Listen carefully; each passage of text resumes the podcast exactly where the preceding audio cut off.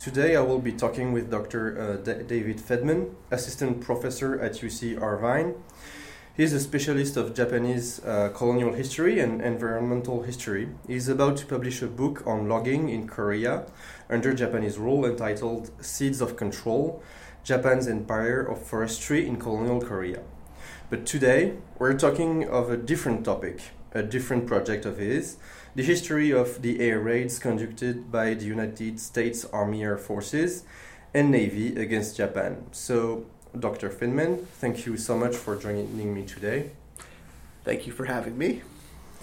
So, everybody knows about the nuclear bombings of Hiroshima and Nagasaki. We also know about the bombings of German cities during the Second World War, but I don't think that the air raids on Japanese cities uh, are as well known. It wasn't only Tokyo that had to go through those. They wiped out a quarter of all housing in the country, made 9 million people homeless, killed at least uh, 187,000 uh, civilians, and injured uh, 214,000 more. It was also a psychological tool, pushing the population, populations to flee. Their objective was to achieve the earliest possible destruction and dislocation of the economic system, and to undermine the moral, the morale of uh, Japanese people to a point where the capacity for war is decisively weakened, as stated in the Air Estimate and Plan for the 20th Air Force Operation. It's an important part of the Pacific War, and you and Dr. Cary Karacas undertook to build a database about these air raids that you can find at uh, japanairraids.org if you want to look it up. So, my first question would be uh, when did you start this work and why? Uh, well, this project uh, really originated uh, in the doctoral dissertation of my collaborator, Cary Karacas, a geographer at CUNY Staten Island. Um, and it, began well over a decade ago. Um, I was brought on board six years ago when I was a, a doctoral student at Stanford University. Uh, Cary and I connected through um, just a, a, shared set of uh, research questions and a, a, shared curiosity in why it was that this strategic bombing campaign occupied such a marginalized place in American public memory of World War II. Um, you're absolutely right to point out that uh, the strategic bombing of Japan is severely underappreciated. Uh, most people know of Hiroshima and Nagasaki, f- perhaps a few of Tokyo, uh, but it's um, not really uh, appreciated, uh, certainly in the United States, that 66 Japanese cities were subjected to uh, intensive bombing, much of it incendiary in nature, firebombing, um, that laid waste to Japan's urban fabric uh, during World War II in the last year, year and a half uh, of the war.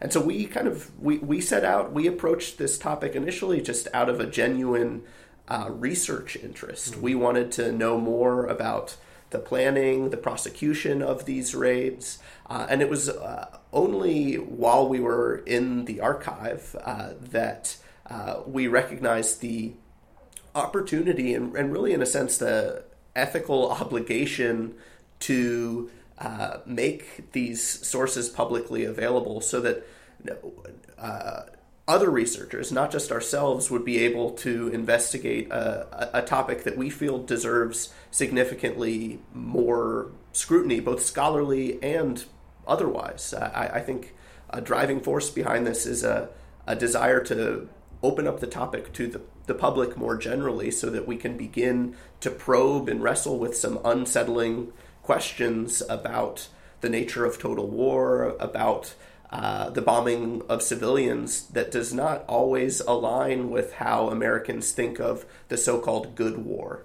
Um, and, and uh, we were also driven by a, a, desire to make it a truly transnational project. It's, it's, a bilingual digital archive. We've gone out of our way to um, build Japanese language into the site to make it accessible to Japanese readers. Uh, and, and we're also motivated uh, in part by a desire to uh, make sense of and engage with counterparts in Japan and with the public in Japan. Uh, it's the air raids are marginalized not just in the United States public Yeah, consciousness. There's also a really fascinating evolution to how the Japanese public itself has come to terms with remembering, memorializing this uh, incredibly traumatic uh, experience during the war uh, that has been subordinated in some ways to victimization narratives of Hiroshima and Nagasaki. So, um, uh, this is all to say that there, years ago, when we were kind of formulating this project, we, we recognized the host of unanswered questions about this campaign. What, what struck us as a really defining aspect of World War II that to date hadn't really been brought under the analytical lens of researchers to the degree that we thought it deserved. Yeah, it's interesting um, um, on a research level, but also on the public public knowledge no- level. That level that uh, it's not that well known in the U.S. and also in Japan, but each for different reasons, I guess. One for not, you know, being uh, okay to like accept the fact that a lot of people died during these air raids, incendiary air raids. So it's kind of cruel, I guess. And in Japan, the fact that Hiroshima and Nagasaki were more important, uh, was uh, were seen as more important in some uh, in some ways. So, did you um, in this archive? So, what kind of, of documents did you um, did you assemble? Did you have like personal notes um, from Japanese, for example, from Japanese people? So the uh, first of all, I would encourage listeners to go visit the the site itself, Yeah. japanairraids.org, um, and and begin to explore because it, it really is a, a, a quite a large collection of documents at this point. Um, I, I, I should underscore from the outset that this this project really was the baby of Cary, my collaborator, and I was brought in later onto the project. So uh, he can really kind of speak to the full breadth of the collection uh, because he's been active in digitizing these documents from the very beginning. I, Is he I- still uh, doing that right now? we we both are. Okay. Um, so uh, It's an uh, so it's an uh, ongoing project. It's an ongoing project. We're both on sabbatical this year, and we've spent a big part of it in archives in the United States and in Japan collecting more material, especially visual sources. Uh, but to answer your question directly, uh, the, the site, the, the database is kind of broken into two parts English language materials and Japanese language materials. The English language sources are much more extensive currently on the site, and it's uh, an incredible range of material. We have um, internal memos produced by the U.S. Army Air Force. We have letters that circulated between um, high-ranking officers uh, on the ground in the Mariana Islands where these uh, raids were staged. To Washington D.C., where um, war planners were were drawing up um, uh, their their plans.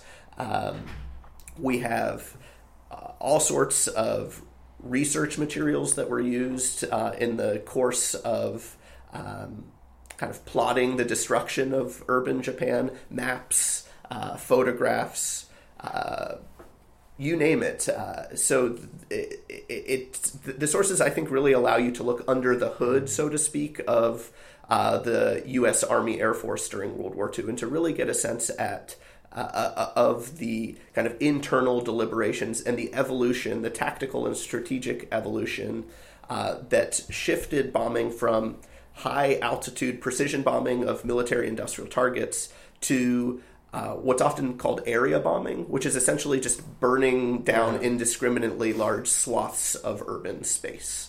Uh, and a lot of the sources, I think, allow you to, to really map out that process. And that's something that we've done in our own research. We've used these sources ourselves to uh, kind of bring some of that to light.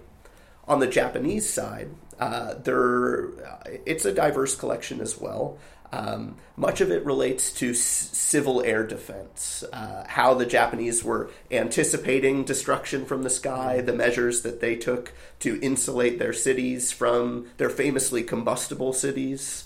Uh, which were built primarily of wood uh, from aerial attack. So, um, uh, Tokyo Metropolitan Police documents, uh, Imperial Army and Imperial Navy documents related to uh, Boku air, air defense.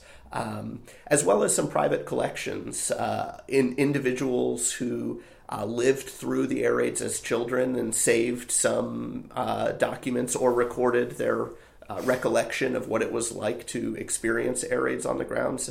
Um, that that more or less comprises uh, the uh, Japanese language materials. Uh, there's also a section of visual sources, and that's one of the things that has drawn both Cary and myself to this archive. Is it's incredibly visual in nature. Aerial photographs, cartoons, maps, you name it. These were all kind of the lifeblood of the process of targeting mm. Japanese cities, uh, and so we've gone out of our way to digitize and and uh, upload high quality, high resolution scans of a lot of these materials that I think are particularly useful for researchers trying to make sense of what it actually looked like on the ground. What was the material uh, consequence, aftermath of uh, these incendiary raids? And lastly, I would add that I, I, think one of the pieces of the project that I know Cary is most proud of, and that I, I, I think long term will be arguably the signal contribution of this public history initiative is recording testimony of survivors themselves. Mm-hmm. There's a tab on the website called Survivor Vo- Voices uh, where Cary and uh, his friend and colleague Bret Fisk uh, have sat down and interviewed and recorded video uh, of uh, the recollections of uh, maybe a dozen or so survivors who were, were then children uh, when they had to yeah. kind of endure the trauma of these, especially the Great Tokyo Air Raid, March 9th and 10th. A lot of those who we interviewed um, uh, had uh, uh to um, live through this uh, incredibly um, yeah, traumatic, the, terrible it's, event. It's the, the, the animation movie uh,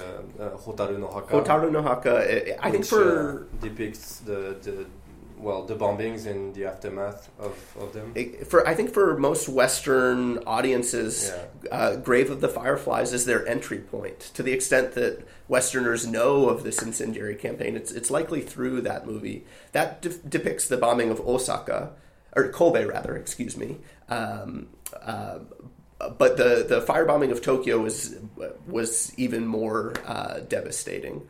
Uh, but we're I, I, think it's it's a um, it's really important that you record survivor testimony while you still yeah, yeah. can. And one of the things that has sort of prompted a reassessment in the Japanese public of uh, the history of air raids, one of the things that has prompted uh, the public and the government over the last decade or so to actually kind of meaningfully discuss and remember these air raids is the fact that most of those who did survive them and are still around to share their story are now in their 80s and 90s and are passing away. There's an urgency to, exactly. to record that. There's an urgency. And on, on the maybe also on the, the, the on the US part, do, do you try to uh, record uh, like um, pilots from bombers bombers or who took part because we have those uh, recordings of um, people who were in, on on Enola Gay you know, or bombed uh, Hiroshima and, or, and sure. Nagasaki. But what about those who actually dropped those uh, in, incendiary bombs on, on Tokyo, knowing full well what's going to happen? Yeah. Uh, it wasn't like military uh, objectives, obviously. Right. right. Yeah, it, uh, it's it's an interesting question. We have not made a concerted effort to do so. We've been approached by some veterans, oh. uh, former bombardiers, one of whom handed over a collection of materials uh, that is on on the site.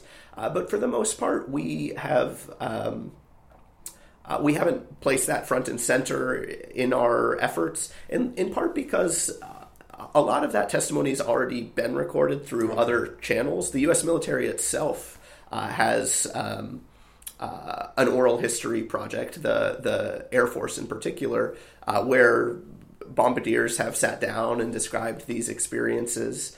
Um, so I sort of feel like, in the grand scheme of things, those are fairly well committed to the historical okay. record. And American bombardiers, pilots, those involved with this campaign, a lot of them to to this very day take great pride mm-hmm. in their service. Um, and uh, it's it's not as if it has been kind of confined to the margins of um, history. I mean, it's it's part of the good war narrative that America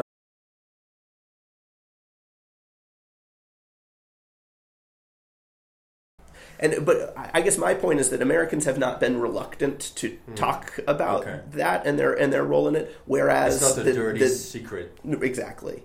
Um, whereas the Japanese public, for decades, uh, sort of silence prevailed about these uh, areas for a variety of reasons, um, and it's not. It's really not until the last twenty or so years uh, that that has begun to change. Uh, it wasn't until 2001 that Tokyo had its first uh, government sanctioned monument to the uh, Tokyo air raids. Um, so the, the politics of memory surrounding this issue are very complex and have evolved over time. Uh, and that's, that's part of, um, I, I, think, what we see as a contribution to this site is to begin yeah, to shape the contours of that I mean, that, that's really interesting because, uh, sure, you have uh, Hiroshima and Nagasaki, so over there you still have um, um, destroyed buildings, uh, a prison in one, and an expo- um, commercial exposition building in the other.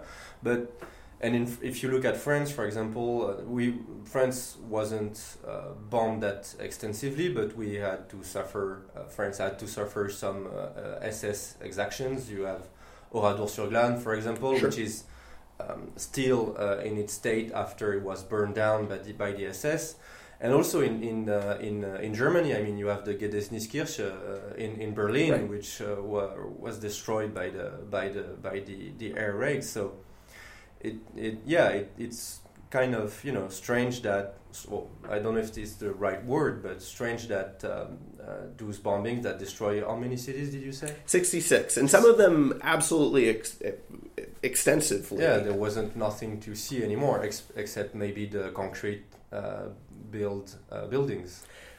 Right, uh, and one of the things that so there, there's no that the only memorial you have in, in Tokyo is was built in, in, in, in the 2000s is kind of you know um, surprising. Right, right. And there are. I was just in Berlin, and I was quite struck by the fact that the the ruins have been preserved to a certain degree, and have been kind of officially memorialized. Um, the the government itself has gone out of its way to weave reminders of uh, the bombing into um, the cityscape. You don't see much of that in Tokyo or elsewhere in Japan. Part of that is a product of the nature of the destruction itself. The Japanese in the immediate aftermath of the war were accustomed to calling their bombed out cities, describing them as yakenohara, scorched earth, yeah. burnt out uh, uh, fields. Uh, in part because there was very little left, and that's a um, a result of the uh, wooden built environment in urban Japan uh, and the shift to incendiary tactics, the very deliberate, very conscious shift in tactics uh, that exploited that very vulnerability. Um, and so there are very few kind of reminders. It's it, it, it's quite striking how quickly places like Tokyo were rebuilt from yeah. the ashes of defeat. And, and so in the 60s and 70s, um, there very seldom did uh, local communities pause to think about how they might want to preserve ruins, or the, if at all. Um, so uh, that that's that's one one piece of it. There's also, I mean, one one other dimension to all of this that I think is worth uh, emphasizing is the 66 cities that were bombed, firebombed, includes some incredibly obscure, small, prefectural capitals that are of negligible importance to the Japanese war machine at the time. And this is, I, I think, a, a really key point. A lot has been written about the great Tokyo uh, air raid, March 9th and 10th, 1945. 16 square miles of the capital are burned to the ground in a single evening, killing uh, 100,000 civilians in a single stroke. Uh, so it makes sense that uh, that would be subject to historical analysis. It also, from a purely kind of tactical standpoint, yeah. it makes sense that the U.S. military would target Tokyo, the capital, that it would target Osaka, Kobe, um, Kawasaki, Yokohama, um, Nagoya these are industrial complexes. These are the, the sites where industry um, and military sites are overwhelmingly concentrated. So, strategically speaking, uh, it, it's quite understandable that the B 29s would concentrate their payloads in those cities. And that's exactly what they do for the first two months of incendiary bombing uh, from kind of March, April 1944. But once they realize what the, the, the destructive potential they have at their disposal, Curtis LeMay, Hap Arnold, and others unleash it on the So rest those of guys are uh, the, the heads of the uh, air wings. Yeah, yeah. Uh, especially uh, Curtis LeMay takes over as the commander of the 21st Bomber Command, which is the squadron of B 29s, newly developed B 29 super fortresses that are stationed in the Marianas Islands uh, Tinian, Guam, Saipan. It's also the same squadron from which the Enola Gay is, is sent to drop uh, atomic bombs. Uh, but Curtis LeMay really is uh, kind of at the helm of this shift to um, embrace incendiary tactics.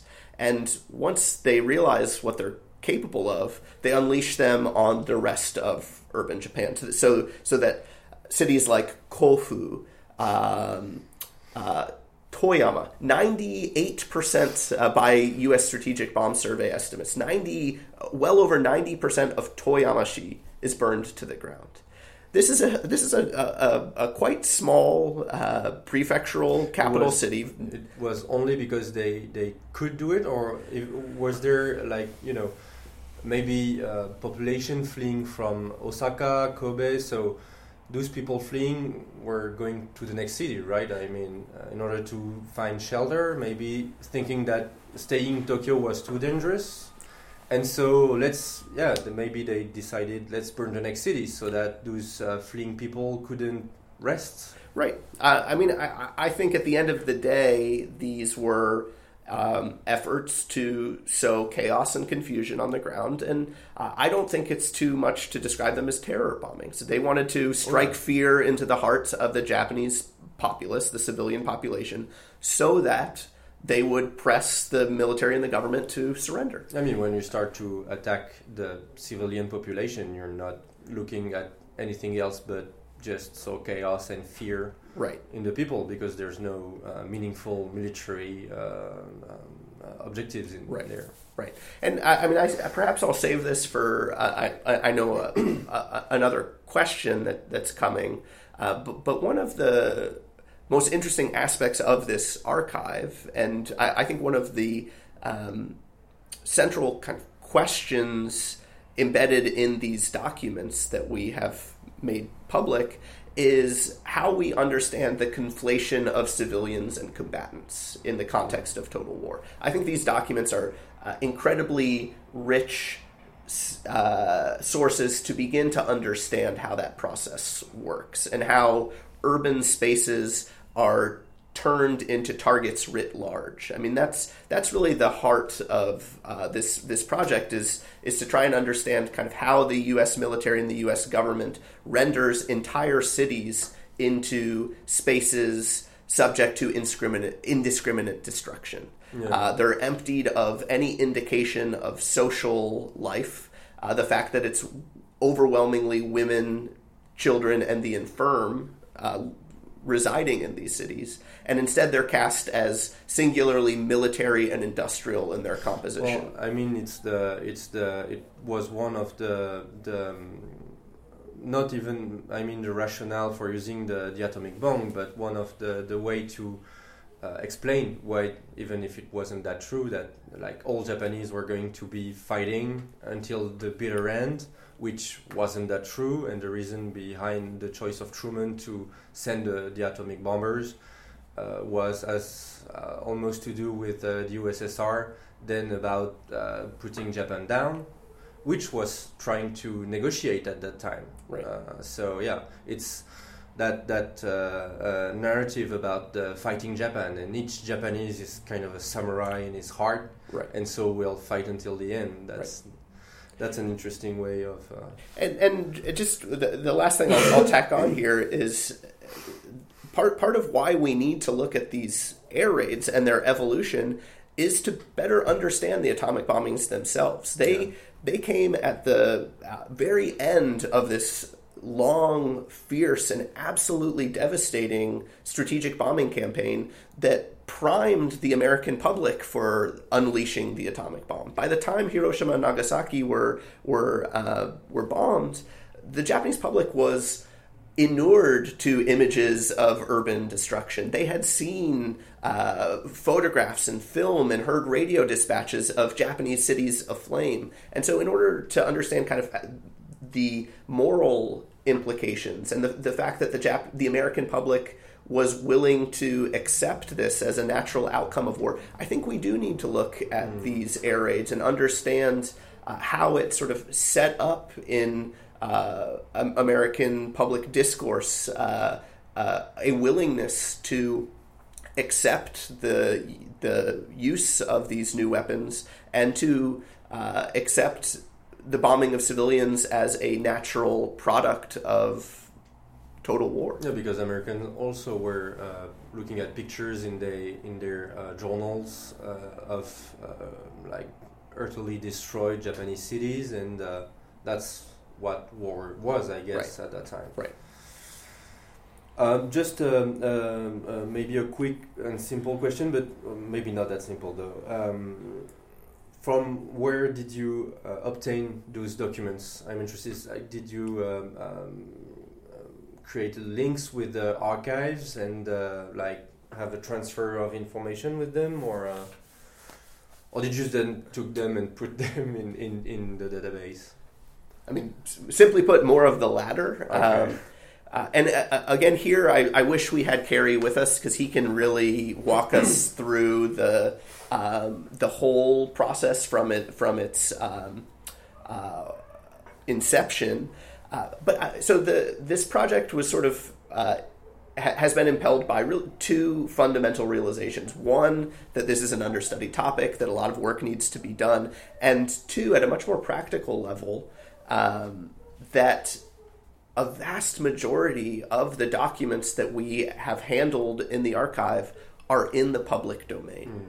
Mm. Um, pretty much, as a rule, you can say that um, anything in the National Archives, any uh, document produced by the U.S. military or government during World War II has been placed in the public domain.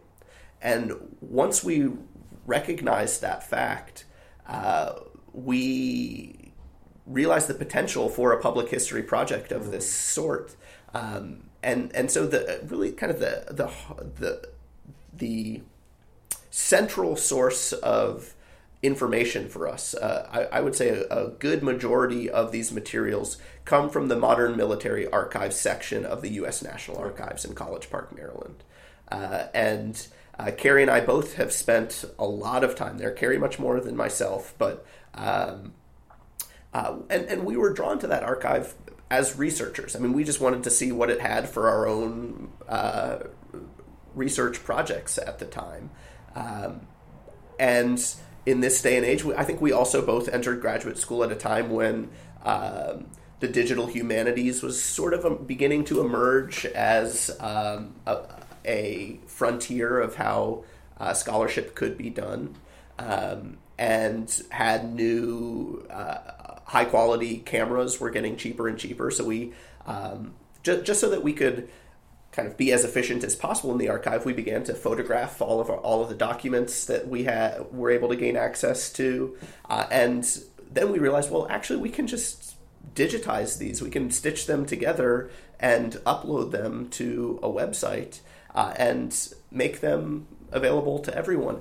I do think, and, and this is where I really credit Cary. Uh, that's that goes against the grain of a lot of of how historians tend to operate.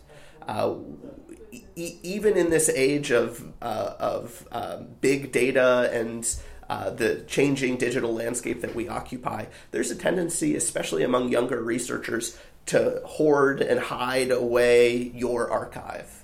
Well, I mean, maybe it's also that the fact that we don't necessarily know what we have the right to do with them because we might be uh, digitizing some archives, but then can we share them? Can we put them online? Can we put right. them on the database? Right. I mean, uh, for example, I, I have uh, archives. I've did I've um, took pictures of archives at the French uh, Service Historique de la Défense. Sure. But actually, I, I, now that we're talking about it, I don't know what I can do with them. As, uh, can I publish them? uh, can I put them online? I just I Right. just don't know about Right. that. You know. Yeah, that's tr- that's tricky, and we benefit from the sort of the clarity of working very kind of squarely in World War II government and in, and military institutional documents because we're operating within that uh, kind of arena. It's not very um, blurry the the status of uh, public a- of access and levels of confidentiality, and because so much of it comes from the U.S. National Archives, their policies are very cut and dry. Yeah. Um, so that that simplifies things. But I also think part of it lies in the fact that this is a, col- a collaborative process. Historians don't tend to collaborate, and it, it's here that Cary's training as a geographer, I think, is really important. Geographers love to collaborate; they love to share sources and, and methods. And I, I, I was really, I think, fortunate as a graduate student to get to work with someone in a different discipline who had a very different mentality about sharing sources and uh, the the kind of ethical obligation of the scholar to the public. Um, I, I, Cary kind of approached that with a fierce determination uh, to open up this this project. It, he, he just it, it would have been uh, in some ways to his own benefit to keep these documents to himself so that he could write this incredible doc, uh, dissertation using sources that only he Yeah. had access to. That was not his choice, uh, and I commend him for that. Uh, and since I've come on board this project, we've really only kind of grown more convinced that uh, one of the biggest uh, things that we can contribute to the field is uh, just putting these sources out there. And we've now been approached by scholars from all over the world who are using these materials uh, and uh, are incorporating them into uh, a there, there's a pipeline of, of books on the Japan air raids that are now underway, and I, I- think we can safely say that almost all of them draw on the sources that we have uh, made available, that's and and that's uh, that's something I think we both take pride in. You should. um, from the Japan Japanese side, did you uh, uh, um, collaborated with the, the Japanese military archives or the defense minister uh, archives?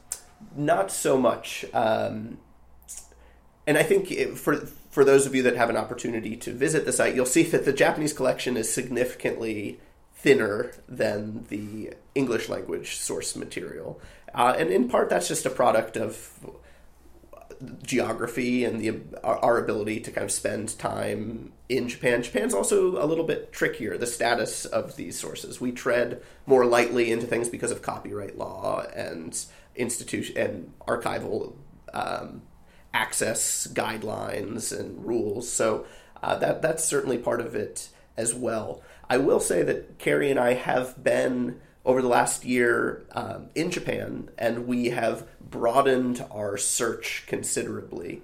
Um, uh, we've, we've spent a lot more time at places like the Showa-kan, the um, Showa Hall uh, that um, is dedicated to uh, preserving artifacts and memories of the civilian experience of the, the war at home.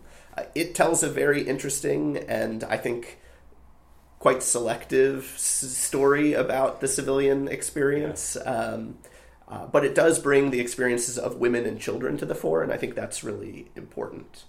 Uh, and it's in such stark contrast to American museums about the war that are all about the military. It's military tactics, bomb tonnage. It's it's kind of the um, what we consider this uh, kind of cut and dry uh, institutional military history. Uh, and in our own research and writing on this topic, one of the things that Cary and I have really tried to do is to fuse women's history, gender's history, to bring the fact that women and children overwhelmingly experienced, uh, were subject to these raids on the ground, into conversation with more conventional approaches to military history. Um, but but we have uh, targeted places like the Showa-kan, the Peace Aichi uh, Museum, and also uh, local um, memorials uh, in in places uh, like Tokyo War Damage Research Center in Ryogoku is a, an, a treasure trove of documents. Uh, if any of you ever have a chance to visit, uh, it's also a museum and it's fantastic. And it's been organized from the very beginning by survivors. Mm-hmm. Uh, a lot of the Japanese colleagues who are in this field, some of them are um, uh, full time faculty members at Japanese institutions just as many of them are sort of scholar activists, many of them survivors, uh, who have spent decades now compiling testimonies, collecting documents, um, displaying um, uh, objects and artifacts in museums. And so uh, our, our, outreach has been as much towards those activists uh, as anyone else.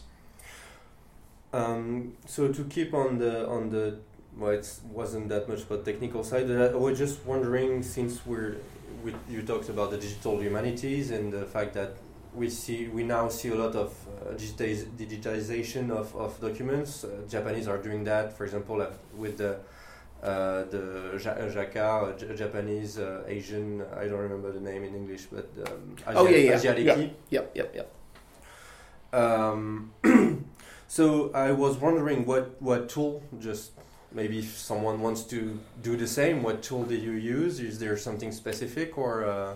Uh, it, it has been very piecemeal and haphazard, perhaps to a fault. Um, uh, I mean, the the tool is uh, a, a server and Scribd. Uh, Scribd.com okay. is a sort of a you can upload documents, and uh, we have taken full advantage of that service just to, to use that to kind of house the the documents and okay. and embed that in the site itself. So it's there, there's not there's nothing super sophisticated about the site, and I, a part of me thinks that's kind of why it works.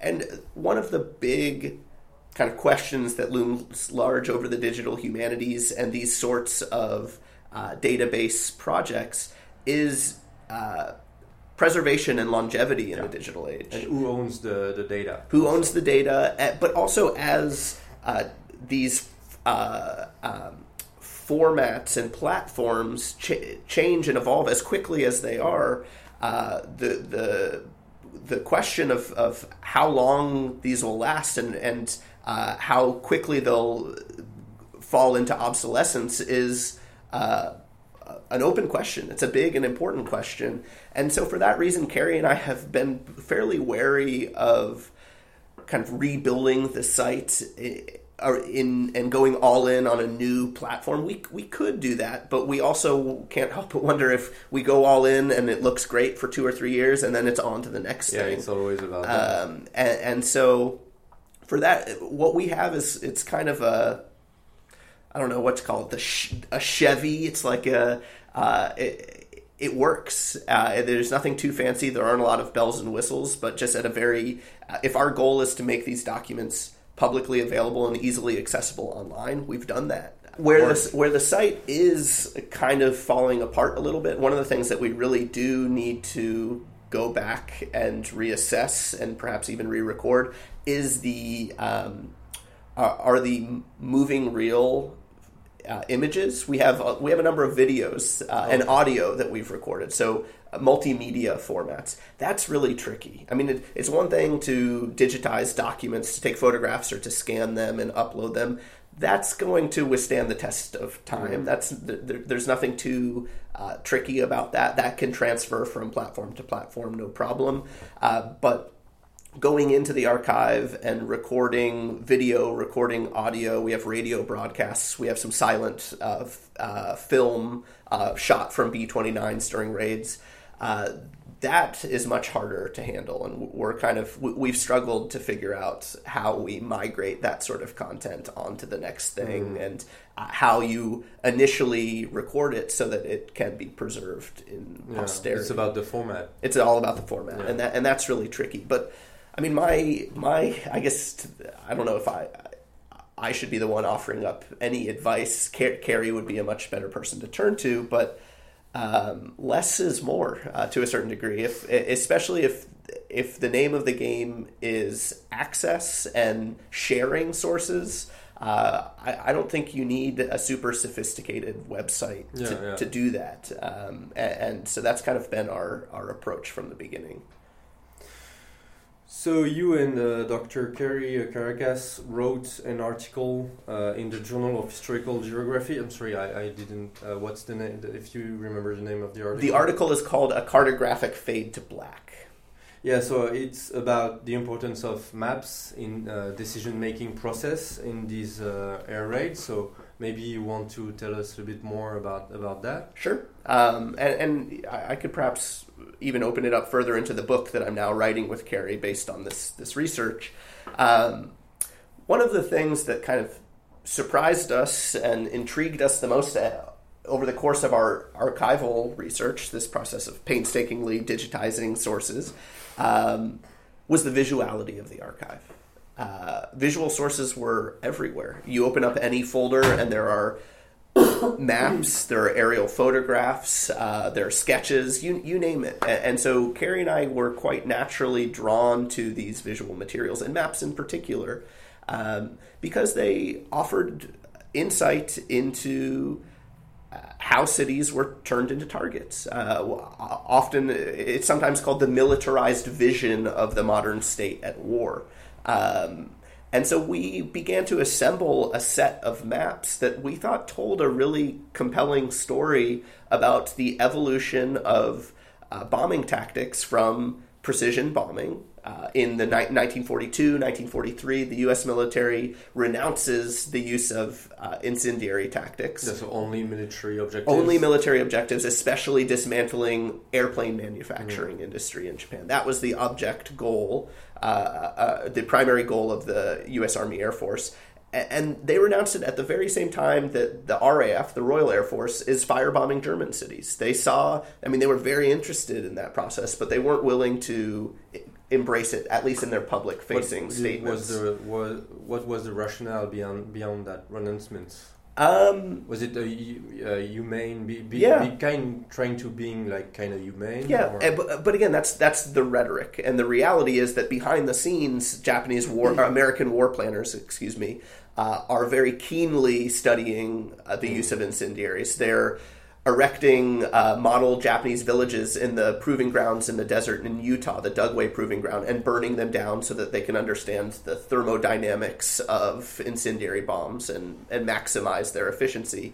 They're studying things like the Great Kanto earthquake of 1923. That uh, it, it, was an earthquake that turned into a massive conflagration that enveloped much of eastern Tokyo.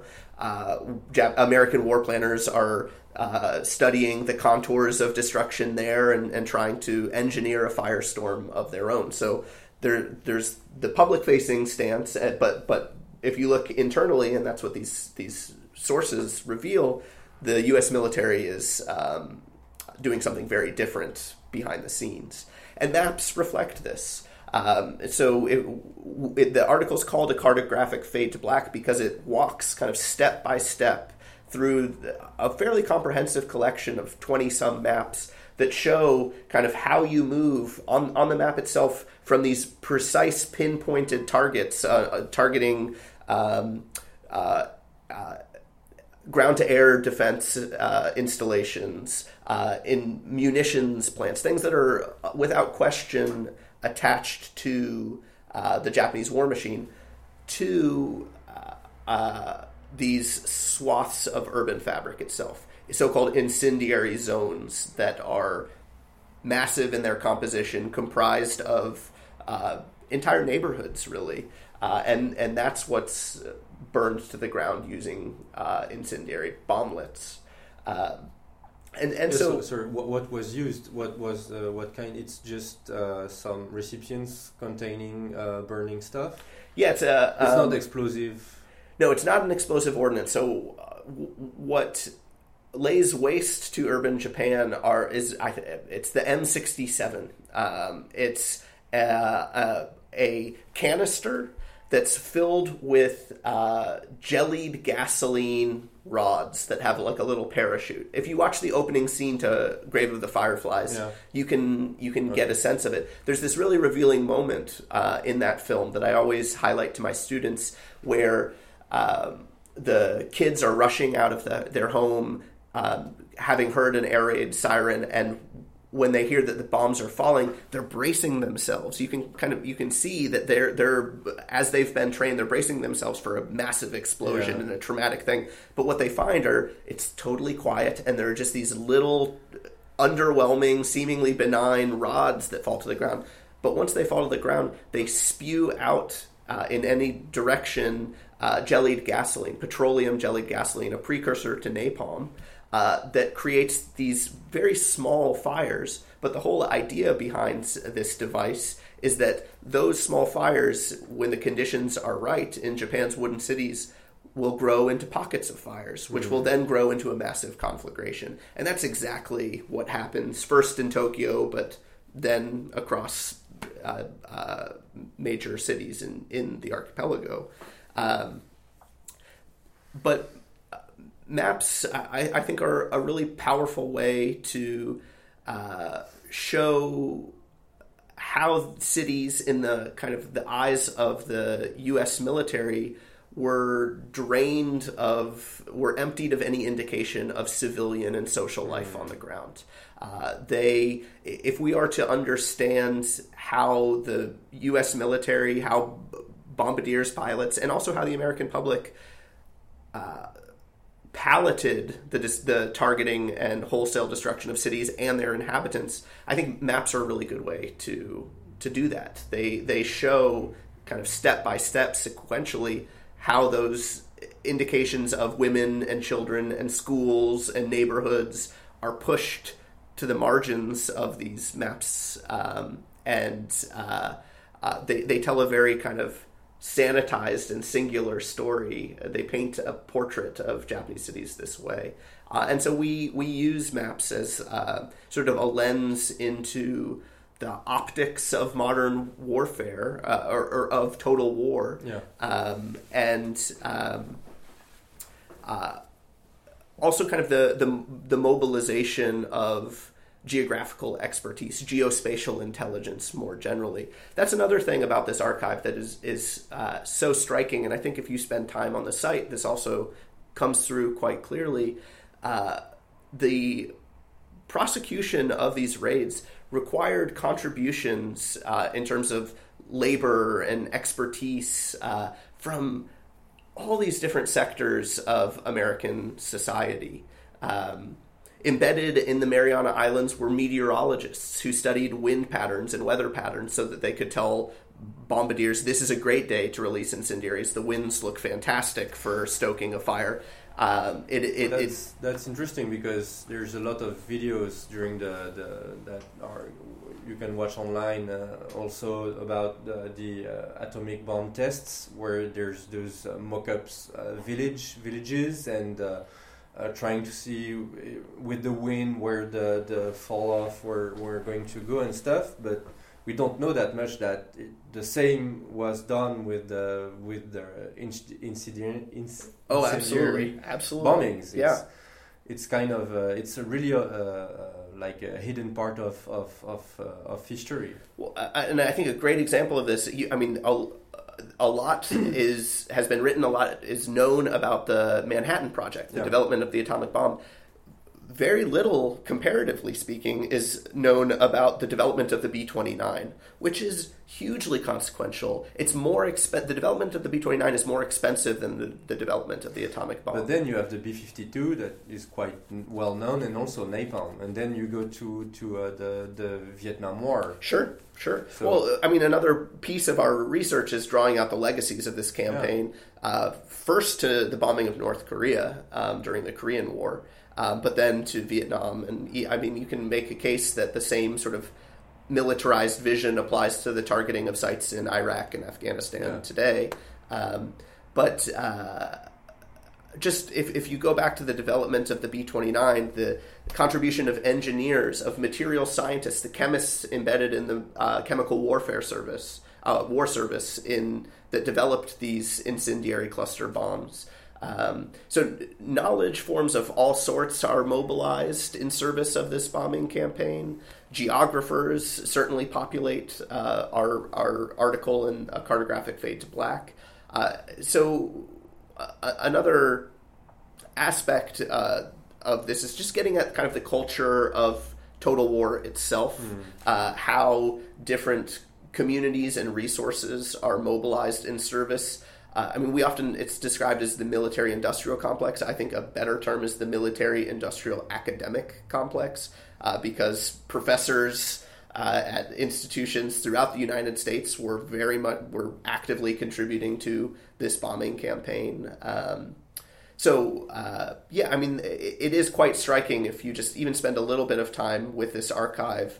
Uh, the contributions uh, of experts from a wide range of, of backgrounds. So, uh, when I asked about uh, your article, you told me that you were also working on a book right now. So, uh, what are you going to, uh, maybe you have a title also? We have a provisional title at least. And this is a, um, a collaborative project. I, am co writing it with Cary.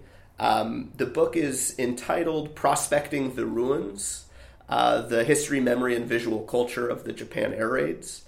Um, and it's basically an effort to take all the different visual sources that we have collected uh, over the years and integrate them into a comprehensive study of how different visual types of visual media contributed to uh, the um, this this bombing campaign. And one of the things that we do in the book is we organize each chapter around a different type of visual media. Uh, we have a map. Uh, we have a, a, chapter on cartoons and how cartoons were used to kind of um, caricature and portray the enemy other um, in order to justify yeah. Uh, bombing their cities and, and destroying their homes.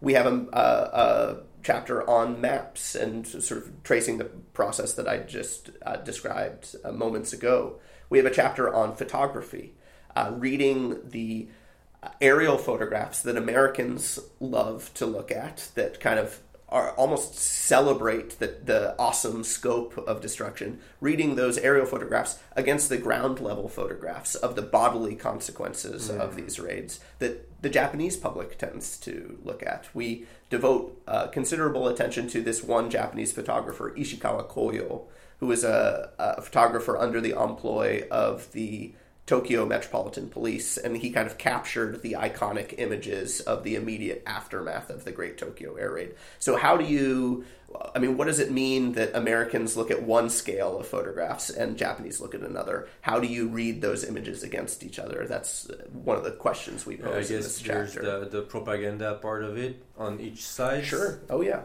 Yeah. Uh, a chapter on films, uh, looking at uh, things like Grave of the Fireflies that has really seared this campaign into the public imagination, not just in Japan but but globally. Yeah. It's one of the best known uh, Japanese animated films of all time. Uh, it's incredibly tragic, incredibly moving, uh, but also tells an incomplete story in some ways. Um, so uh, and then we conclude the book by looking at museums, the the museumification of this visual archive. How have all these different sources been um, kind of recovered from the archive and put on display in both the United States and Japan? It's a truly uh, transnational effort to kind of better understand the politics of memory surrounding this issue on both sides of the Pacific. Um, and so yeah, we, we've drafted a, I think, all, four of the five chapters and um, we're going to spend the rest of our sabbatical continuing to chip away at, at the project.